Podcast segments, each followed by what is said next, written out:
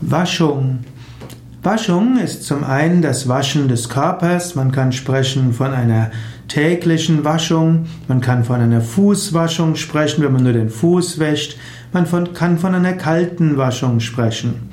Waschung ist aber gerade auch in Religionen eine kultische Handlung, eine religiöse Handlung, ein religiöses Ritual. So gibt es zum Beispiel die, die kultische Waschung im Islam.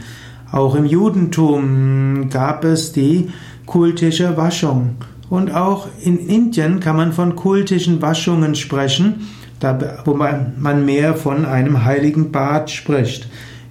Insbesondere religiöse Inder nehmen morgen ein rituelles Bad, sei es in einem heiligen Teich, in einem heiligen Fluss, und dabei werden bestimmte Mantras auch wiederholt, Dabei werden auch bestimmte hm, ja, kleine Mudras ausgeführt mit den Händen, also bestimmte heilige Handlungen.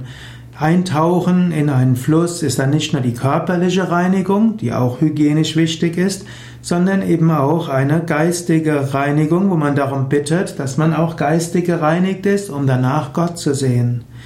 Religionen, in denen heilige Waschungen üblich waren, waren auch solche, wo die Angehörigen nicht so schnell unter Krankheiten gelitten haben.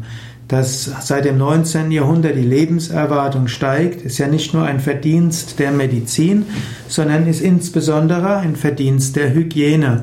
Menschen waschen sich häufiger, es gibt bessere Abwasser, es gibt besseres äh, frisches Wasser und auch die, Lebenshygiene, die Lebensmittelhygiene ist besser. Und so gab es eben auch Gründe, weshalb im Mittelalter die Juden öfters verfolgt wurden, denn ihre Religion, das Judentum, hat Waschungen vorgeschrieben.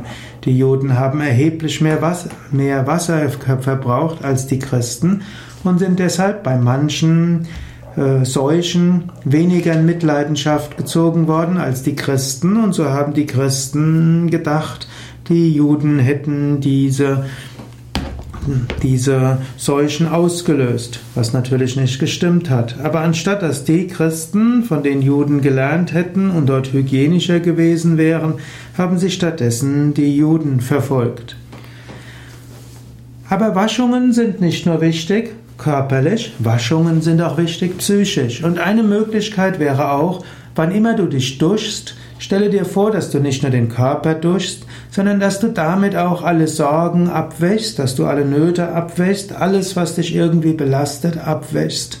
Es gibt viele Menschen, auch Menschen, die nicht spirituell sind, die immer dann, wenn sie etwas Schlimmes erlebt haben, sich erst einmal duschen müssen.